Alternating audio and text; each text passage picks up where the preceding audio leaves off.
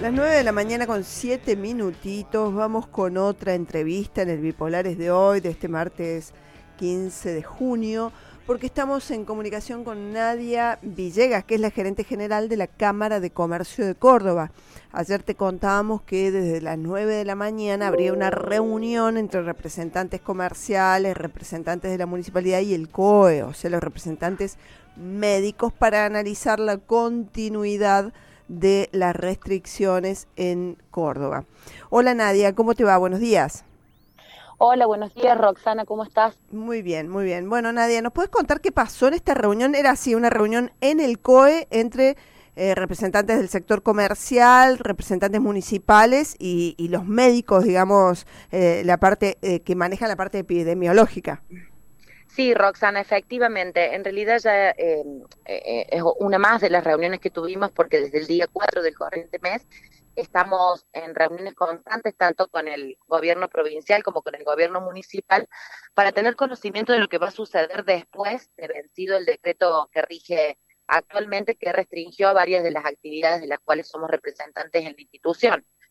Eh, ayer fue una reunión más, en este, en este caso tal como vos lo decís, con, con miembros del Ministerio de Salud que nos explicaron primero que nada cómo estaba la situación epidemiológica eh, y en segunda instancia, bueno, le solicitamos, por supuesto, saber si tenían un plan de contingencia para lo que sigue.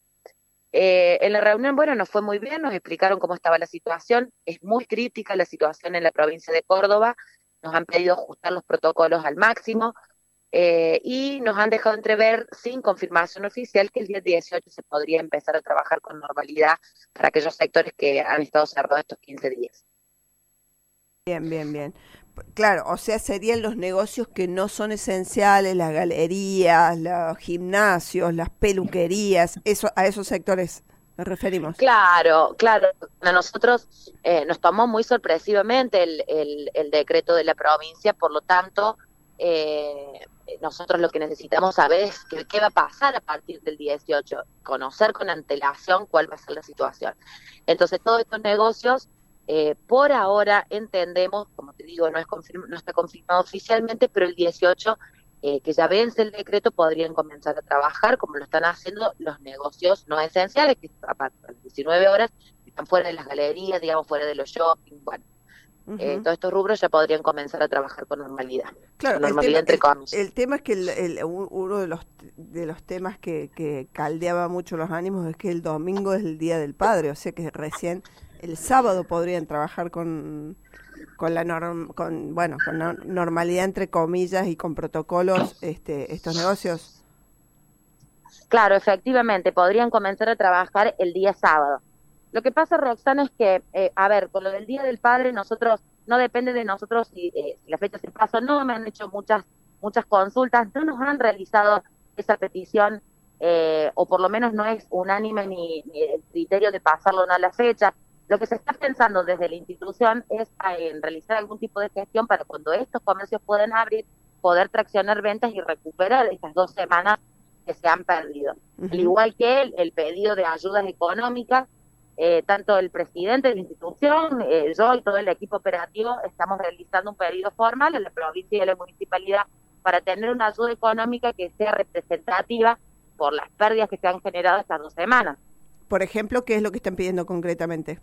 Mira, el gobierno de la provincia de Córdoba ya ha ofrecido subsidios, eh, ya ha ofrecido algún tipo de, de quita tributaria y demás. Lo que nosotros vamos a pedir es que se amplíen esas ayudas para todos los sectores que se vieron afectados y además, en la medida de lo posible, tener un poquito más de lo que se ha ofrecido. Bien, bien. O sea, con el tema de postergación del Día del Padre no hay nada definido ni tienen un pedido formal porque había versiones de eso, pero puede decir que no, eso no está en análisis. El, el asunto de las efemérides es muy particular porque los decretos se firman a nivel nacional, el calendario de efemérides. Por lo tanto, el pedido, una o sea, la provincia lo debería hacer, el camino debería ser a través, por ejemplo, de la Cámara Argentina eh, y elevar la solicitud. Lo que generalmente se suele hacer es que la provincia lo decida y bueno, así suceda. Pero es muy es, es muy complicado porque en definitiva eh, tradicionalmente es un día, ese día se festeja, entonces por ahí vamos por acciones que tiendan más a realizar algún otro tipo de, cuestión para los días posteriores y no particularmente de pasarlo. Pero no quitamos la posibilidad de que ante un pedido eh, pueda suceder que se pase o se extienda.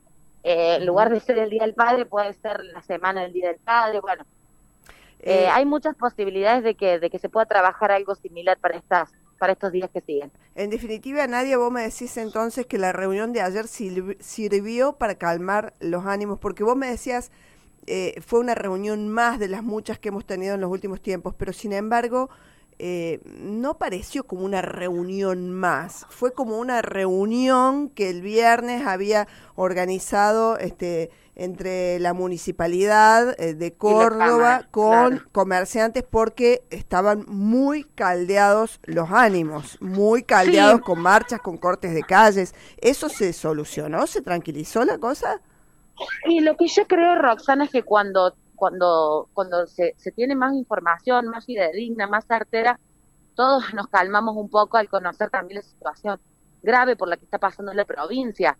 Entonces, eh, y me parece que también cuando cuando se, se dejan las puertas abiertas para posibles negociaciones o ayudas, entonces cuando los comerciantes eh, escucharon que tanto la provincia como la municipalidad van a apoyar la situación terrible por la que están pasando, creo que por ahí pasa la tranquilidad y además por, por el hecho de conocer qué va a pasar en estos días posteriores, porque más allá de estas dos semanas, la pregunta era qué va a pasar a partir del 18. No queremos que nos tome por sorpresa otra restricción, la prórroga de, la, de este decreto. Bueno, se entiende que no, entonces eso es lo que creo que tranquilizó bastante, porque lo que ellos solicitan, tanto nosotros hablamos en esta oportunidad de galerías porque con ellos fuimos, pero desde la institución hemos ido con las canchas de fútbol, con los natatorios, con los gimnasios, con todos los rubros a los que representamos. ¿Qué les dijeron de la situación epidemiológica de la provincia que decís que es muy crítica? sí, que es muy crítica. ¿Qué quiere decir? Muy crítica. Eh, estamos en un porcentaje muy elevado de ocupación de, camas. Eh, bueno, lo que todos conocemos es de público conocimiento que cada vez más se ha elevado el, el, número de contagios y de muertes, lamentablemente. Bien, bien. Bueno, Nadia, muchísimas gracias por la comunicación. No, muchísimas gracias a vos, Roxana. Te mando un abrazo grande. Otro que tengas buen día. Nadia Villegas, gerente general de la Cámara de Comercio de Córdoba, contándonos sobre los resultados de la reunión que ayer tuvieron los comerciantes con representantes de la municipalidad y con el COE.